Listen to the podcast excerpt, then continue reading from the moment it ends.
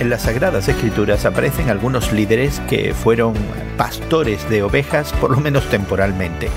Los pastores en esa época tenían que estar con sus ovejas para protegerlas de los depredadores y del clima, guiarlas a buenos pastos y atender a sus heridas. Hoy en la palabra, en el libro de Ezequiel, Dios denuncia a los llamados pastores de Israel. Los sacerdotes y líderes de Israel habían fallado, extorsionaron al pueblo y no tenían más preocupación que ellos mismos.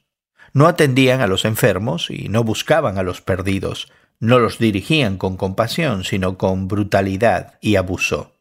Dios entonces declara que personalmente pastoreará a su pueblo, buscará a los perdidos, sanará a los enfermos, proveerá y protegerá a los suyos. Y este es el tipo de liderazgo que es personal, sacrificial y amoroso. Dios protege a los débiles de la opresión de los fuertes.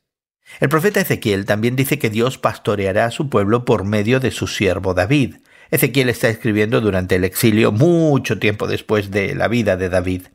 La promesa entonces es que vendrá un gobernante de la dinastía de David que será el supremo buen pastor. Esta promesa es cumplida por el Señor Jesús.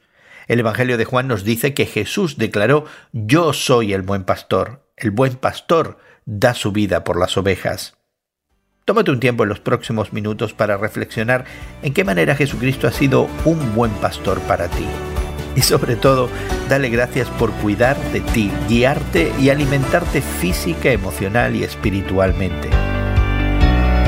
Hoy en la Palabra es una nueva forma de estudiar la Biblia cada día. Encuentra Hoy en la Palabra en tu plataforma de podcast favorita. Más información en hoyenlapalabra.org.